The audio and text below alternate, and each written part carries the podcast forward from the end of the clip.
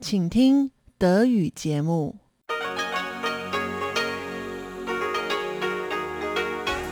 Hier ist Radio Taiwan International. Zum 30-minütigen deutschsprachigen Programm von Radio Taiwan International begrüßt sie Eva Trindl. Folgendes haben wir heute am Freitag, dem 23. Juli 2021 im Programm. Zuerst die Nachrichten des Tages, danach folgt der Hörerbriefkasten. Nun zuerst die Nachrichten.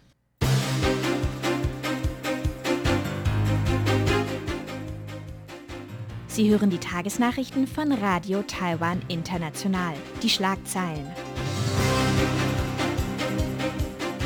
Prognostiziertes Wirtschaftswachstum steigt auf 5,4 Prozent. Herabsetzung der Pandemiewarnstufe ab dem 27. Juli. Und Myanmar Militärputsch. Amnesty International Taiwan ruft zum Handeln auf.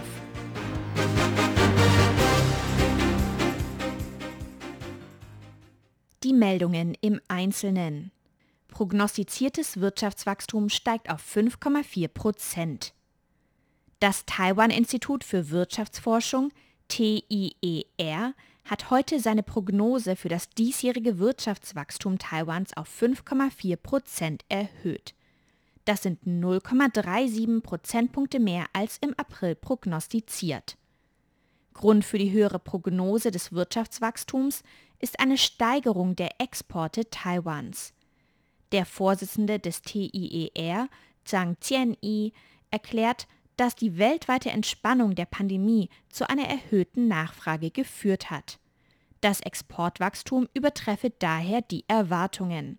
Laut der Vorhersage des TIER werden Taiwans Exporte dieses Jahr um 19,77 Prozent wachsen. Das Exportwachstum beeinflusse außerdem inländische Investitionen. Das betrifft insbesondere private Investitionen im Halbleitersektor. Die Coronavirus-Einschränkungen in Taiwan beeinträchtigen jedoch private Ausgaben. Mit einer Entspannung der Pandemie im Inland kann es jedoch zu einer Erholung privater Ausgaben in der zweiten Jahreshälfte kommen, so das TIER. Herabsetzung der Pandemiewarnstufe ab dem 27. Juli. Ab nächsten Dienstag, dem 27. Juli, wird in Taiwan die Pandemiewarnstufe von Level 3 auf Level 2 herabgesetzt. Das gab Taiwans Regierung heute bekannt. Seit dem 19. Mai gilt in ganz Taiwan die Pandemiewarnstufe 3. Das ist die zweithöchste von vier Warnstufen. Unter der Pandemiewarnstufe 3 besteht unter anderem eine generelle Pflicht zum Tragen eines Mundschutzes und Restaurants dürfen nur Essen zum Mitnehmen anbieten. Außerdem sind Versammlungen in Innenräumen auf unter fünf Personen und im Freien auf unter zehn Personen begrenzt. Die Absenkung auf die Pandemiewarnstufe 2 bringt erhebliche Lockerungen mit sich. Versammlungen in Innenräumen werden auf 50 Personen und im Freien auf 100 Personen beschränkt. Die Innengastronomie kann unter Einhaltung von Abstandsregeln und Registrierung der Gäste öffnen. Auch die Kinderbetreuung öffnet wieder und Hochzeiten und Beerdigungen sind unter Einhaltung der Regelungen erlaubt. Gesundheitsminister Chen Shih-chung erklärte, dass die Richtlinien der Regierung Spielraum für Anpassungen lokaler Regierungen bieten. Er sagte, wir haben die Prinzipien und Richtlinien gesetzt. Wenn es Probleme mit der Umsetzung gibt, können Lokalregierungen selbstverständlich Anpassungen auf Grundlage der pandemischen Situation vornehmen. Die Stadtregierung von Taipei hat bereits angekündigt, die Innengastronomie noch nicht zu öffnen. Taipei ist eines der Epizentren des Ausbruches. In einer Woche sollen die Maßnahmen in Taipei evaluiert werden. Die Pandemiewarnstufe 2 soll landesweit zunächst für zwei Wochen bis zum 9. August gelten. Myanmar Militärputsch. Amnesty International Taiwan ruft zum Handeln auf. Bezüglich des Militärputsches in Myanmar haben Amnesty International Taiwan, Thailand und Malaysia Regierungen in der Region zum Handeln aufgerufen. Dieser Aufruf kam heute während einer Pressekonferenz der drei Amnesty International Büros. Am 1. Februar dieses Jahres hatte Myanmars Militär die zivile Regierung gestürzt und die Macht übernommen. Der Militärputsch wurde international scharf kritisiert und führte zu andauernden Protesten im Land. Die Direktorin von Amnesty International Taiwan, Chiu Yiling, sagte, dass Handeln nötig sei. Vor drei Monaten hatten die ASEAN-Staaten sich auf einen Fünf-Punkte-Konsens zu Myanmar geeinigt. Dieser Konsens beinhaltet ein Ende der Gewalt, konstruktiven Dialog, humanitäre Hilfe und die Entsendung eines Sondergesandten. Chiu sagte, dass Taiwan zwar kein Mitglied der ASEAN sei, es sei aber eines der wenigen Länder in der Region, in welchem Proteste möglich seien. Sie hoffe, dass Taiwans Regierung und Zivilgesellschaft sich aktiver für Menschenrechte in anderen Ländern einsetzen. 23 lokale Covid-19-Neuinfektionen. Taiwans Epidemie-Kommandozentrum hat heute 23 lokale Neuinfektionen mit Covid-19 gemeldet. Elf der 23 Neuinfektionen befanden sich zum Zeitpunkt des positiven Tests bereits in Quarantäne. Bei 18 der 23 Neuinfektionen ist die Infektionsquelle bekannt. Außerdem wurden zwei neue Todesfälle im Zusammenhang mit Covid-19 registriert. Damit sind in Taiwan seit Beginn der Pandemie im vergangenen Jahr 784 Personen an Covid-19 verstorben. Zudem wurde ein importierter Covid-19-Fall bei einem Reisenden aus der Schweiz festgestellt. Seit Ausbruch der Pandemie im vergangenen Jahr wurden in Taiwan 15.535 Infektionen mit Covid-19 bestätigt. 14.228 Infektionen gelten als lokal übertragen. 87,5 Prozent der bestätigten Fälle wurden bereits aus der Quarantäne entlassen. Taifun Infa zieht im Norden an Taiwan vorbei. Taifun Infa wird in der Nacht von Freitag auf Samstag Taiwan am nächsten kommen und in nördliche Richtung an Taiwan vorbeiziehen. Das ist die heutige Prognose des Wetteramtes. Taifun Infa beeinflusst seit Mittwoch das Wetter auf Taiwan. Der äußere Rand des Taifuns bringt insbesondere in Nord-Taiwan starke Regenfälle mit sich. Laut den Prognosen des Wetteramtes befindet sich das Zentrum des Taifuns Infa jedoch so weit von Taiwan entfernt, dass eine Landwarnung unwahrscheinlich ist. Dennoch können an Taiwans Nordküste und auf den vorgelagerten Inseln im Westen Taiwans Windböen der Stärke 8 bis 10 auftreten. Das Wetteramt schätzt, dass die Seewarnung für Taiwans Nord- und Ostküste am Samstag oder Sonntag aufgehoben werden kann. Kommen wir zur Börse. Die Kurse an Taiwans Börse stagnierten heute. Zu Beginn des Handelstages startete der TAIEX zwar mit einem leichten Plus von knapp 32 Punkten. Am Ende des Handelstages schloss der TAIEX jedoch nur mit einem Plus von 0,59 Punkten per knapp 17.573. Das Handelsvolumen betrug ca. 564 Milliarden Taiwan-Dollar.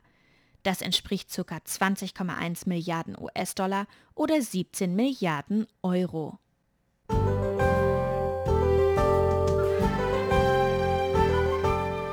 Es folgt das Wetter. Das Wetter in Taiwan wird weiterhin von Taifun Infa beeinflusst. In Nord- und Zentral-Taiwan ist es bewölkt mit teils heftigen Regenfällen, bei Temperaturen zwischen 28 und 30 Grad. In Südtaiwan ist es teils bewölkt mit vereinzelten Schauern bei 30 bis 33 Grad. Auch morgen wird das Wetter in Nord- und Zentral-Taiwan weiterhin von den Ausläufern von Taifun Infa geprägt. Es bleibt bewölkt und regnerisch bei 27 bis 30 Grad. In Südtaiwan ist es teils bewölkt mit vereinzelten Schauern und an der Ostküste trocken bei 26 bis 33 Grad. Das waren die Nachrichten am 23. Juli 2021.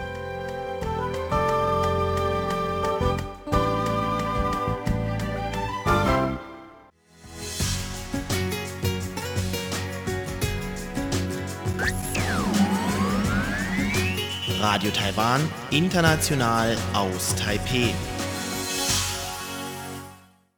Nun folgt der Hörerbriefkasten.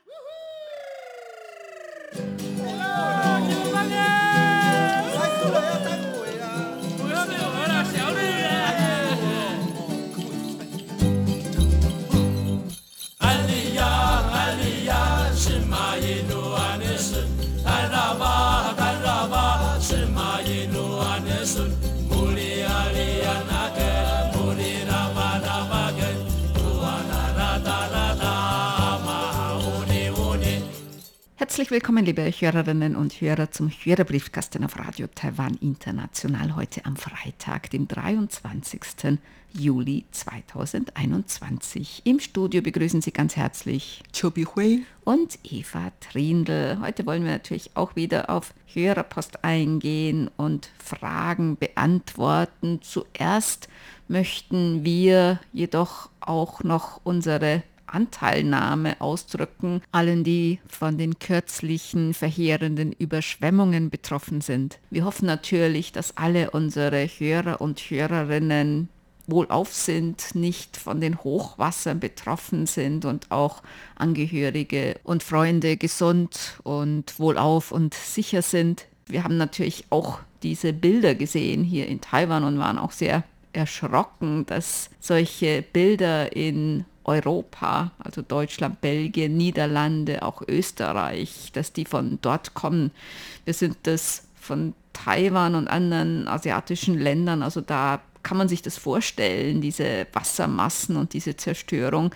Aber in Europa hat man eigentlich, besonders in Deutschland, hätten wir auch nicht damit gerechnet. Da wurde auch in den Medien hier breit darüber berichtet. Also wir hoffen, dass es allen gut geht und möchten allen Betroffenen unser Mitgefühl übermitteln. Ja, unser zutiefste Mitgefühl.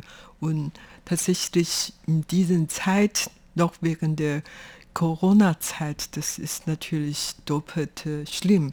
Und wir hoffen, dass es Ihnen alle gut gehen und wir hoffen natürlich auch, dass Ihnen gut bleiben und gesund und alles Gute. Dann haben wir noch eine Mitteilung in eigener Sache und zwar die Testsendungen am 17. Juli auf vier Frequenzen direkt aus Danshui.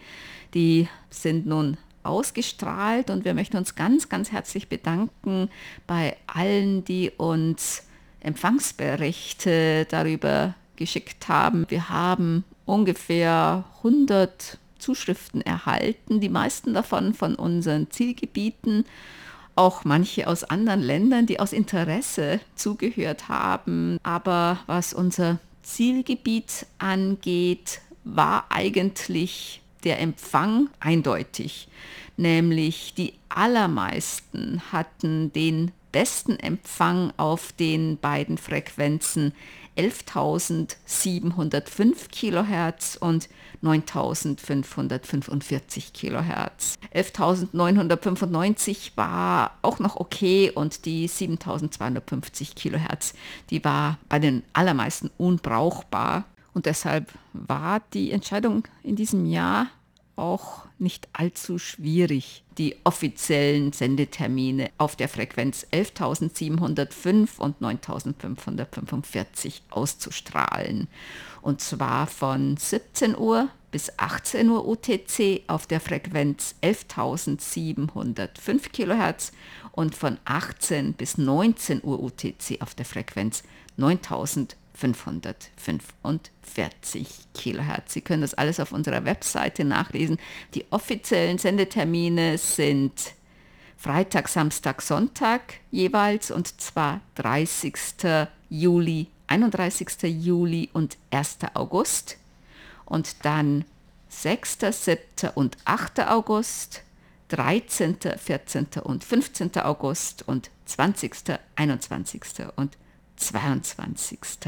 August. Das sind die offiziellen Sendetermine jeweils eine Stunde von 17 bis 18 Uhr UTC auf der Frequenz 11.705 kHz und von 18 bis 19 Uhr UTC auf der Frequenz 9.545 kHz. Ja, noch einmal herzlichen Dank an alle Hörerinnen und Hörer, die uns ihre Empfangsberichte geschickt haben. Vorgestern habe ich einen Bericht verfasst und dann abgegeben. Also meine Vorgesetzten sind gut darüber informiert. Äh, die freuen sich auch wirklich darüber, dass ein deutliches Ergebnis zustande gekommen ist. Also wie gesagt, äh, wir haben uns für 11.705 kHz und 9.545 kHz entschieden. Also diese zwei Frequenzen werden wir dann bei der richtigen Aktion benutzen. Und wir hoffen auch, dass viele Leute, viele Hörerinnen und Hörer an dieser Aktion teilnehmen können. Und wie gesagt, bei der Testsendung haben wir schon um die 100 Zuschriften bekommen und bei der richtigen Aktion hoffen wir natürlich, dass noch mehr Leute daran teilnehmen können. Außerdem haben viele Hörer und Hörerinnen geschrieben, dass vergangenen Freitag unsere Ausstrahlung auf der 5900 Kilohertz etwa zehn Stunden zu spät anfing und deshalb dann am Schluss der Sendung zehn Minuten vom Hörerbriefkasten fehlten. Die gesamte Sendung und das gesamte Programm können Sie natürlich noch auf unserer Webseite online hören auf www.rti.org.tv, dann auf Deutsch und dann auf Briefkasten. Da können Sie auch noch die Sendungen von den vergangenen Monaten noch bis über ein Jahr nachhören. Dann haben wir eine Mail bekommen von Stefan Lipsius aus Kassel. Er hat geschrieben, nach längerer Zeit herzliche Grüße aus Kassel. Von den dramatischen Unwettern am Wochenende in Teilen Deutschlands sind wir weitgehend verschont geblieben. Die Bilder aus Nordrhein-Westfalen und Rheinland-Pfalz sind dagegen sehr bedrückend. Es verschlägt einem regelrecht die Sprache angesichts der Zerstörung und des Leids der betroffenen Menschen. In diesem Kontext würde mich interessieren, welche zusätzlichen Maßnahmen in Taiwan gegen den Klimawandel ergriffen werden sollen und inwieweit die gesamte Problematik in ihrer Dramatik gesamtgesellschaftlich in Taiwan aktuell verstärkt diskutiert und reflektiert wird.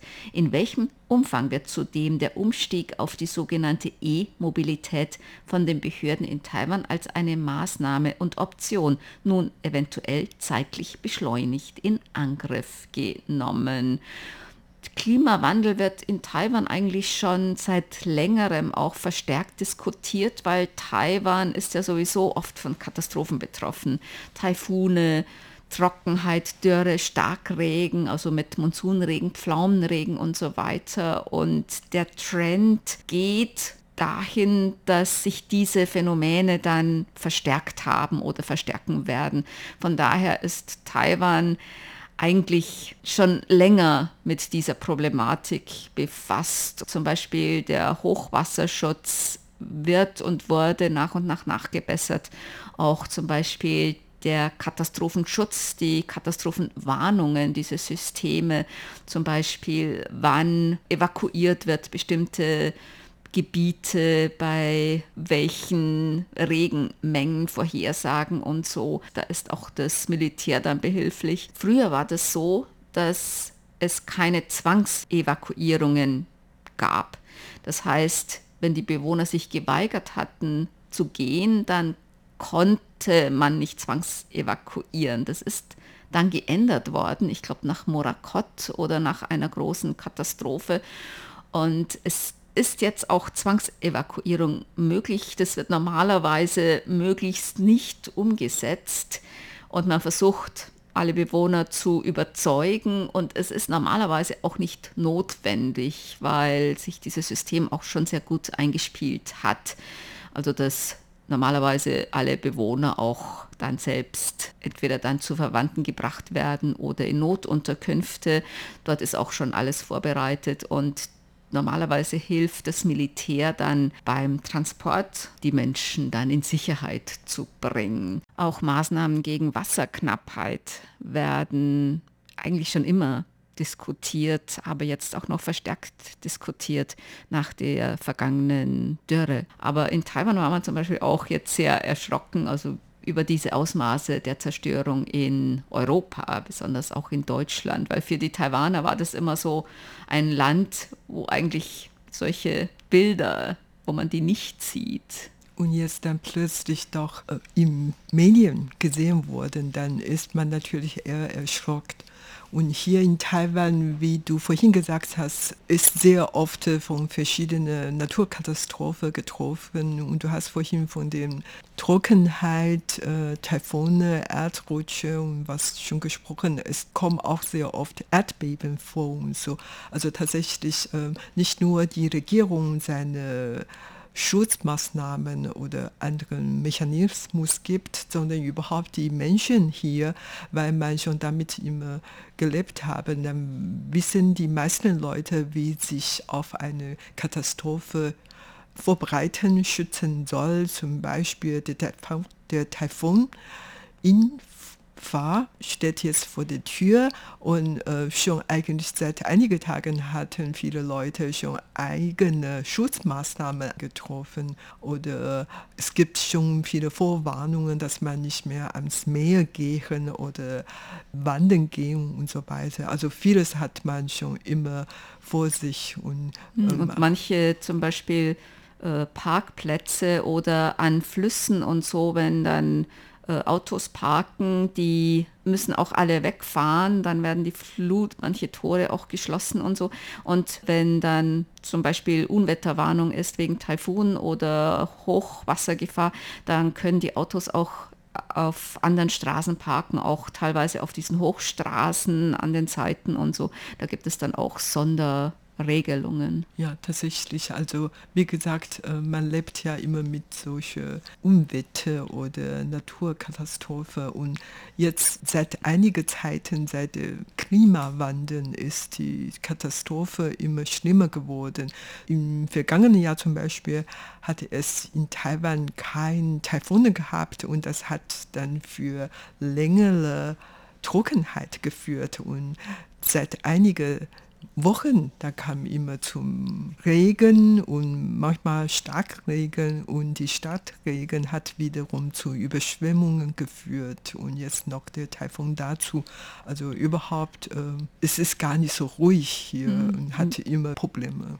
Ja, in Taiwan ist eigentlich das Katastrophenbewusstsein bei der Bevölkerung schon relativ hoch, weil man eben mit solchen Katastrophen eigentlich lebt. Das gehört eigentlich zum Alltag, dass man damit rechnet.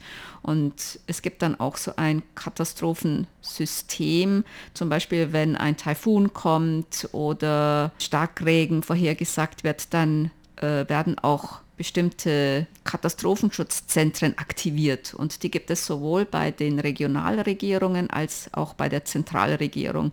Und wenn eine größere Katastrophe droht, oder passiert ist, dann werden diese Katastrophenzentren alle aktiviert von den verschiedenen Regierungen auf verschiedenen Ebenen und die Zentralregierung, die koordiniert auch Rettungsmaßnahmen, Hilfsmaßnahmen, also wie das bei den verschiedenen Lokalregierungen aussieht und ob die jetzt zum Beispiel Hilfe brauchen, dann kann Hilfe vom Militär kommen oder von der Zentralregierung zur Verfügung gestellt werden und so weiter. Also das ähm, ist eigentlich ein schon vorhandenes äh, Katastrophensystem, das dann einfach aktiviert wird. Aber trotzdem kann man natürlich solche Katastrophen nie vermeiden. Also man kann eigentlich nur so gut wie möglich umgehen und sich äh, schützen. Und äh, die Umstellung auf E-Mobilität in Taiwan äh, wird die Umstellung und wurde die Umstellung äh, auf Elektroscooter sehr gefördert. Da gab es dann auch, da gab es dann auch Zuschüsse für den Kauf eines neuen E-Rollers. Und das merkt man auch schon. Man sieht schon sehr, sehr viel mehr jetzt E-Scooter auf der Straße rumfahren. Bei Autos wurde das jetzt, glaube ich, noch nicht so stark von der Regierung gefördert und E-Autos sieht man in Taiwan eigentlich jetzt noch nicht so viel. Ja, das kann ich auch bestätigen, weil ich ja normalerweise mit dem Auto fahre, dann bin auch oft äh, unterwegs und habe ich äh, tatsächlich das gemerkt, vor zwei, drei Jahren halt, habe ich vielleicht erstmals so einige E-Rolle gesehen auf der Straße und in der Zwischenzeit sehe ich immer mehr solche elektronische Motorrolle und Elektroautos sehe ich auch immer mehr, also zwar nicht so viel so, aber es ist ja auch viel geworden und man merkt schon die Entwicklung überhaupt was mir auch auffällt, dass es immer mehr so kleine, ja, so Art Elektrolastenfahrräder gibt mit so kleineren Rädern. Da kann man ziemlich viel auch transportieren drauf. Zwei Kinder und ein Einkauf passt da gut drauf. Und die sieht man jetzt auch immer mehr auf der Straße rumfahren. Außerdem treibt die Regierung den Energiewandel voran und fördert den Ausbau von sauberen, von grünen Energien. Heinz-Günther Hessenbroch hat geschrieben, guten Tag zusammen. Sagt man in Taiwan auch guten Tag zusammen oder nur guten Tag? Danke für Ihre Antwort zu meiner Aquarium- und Zierfischfrage. Ja, wir haben unser Aquarium auch noch im Keller stehen. Und sagt man in Taiwan auch guten Tag zusammen oder nur guten Tag? Eigentlich sagt man auch guten Tag alle. Das ja hao.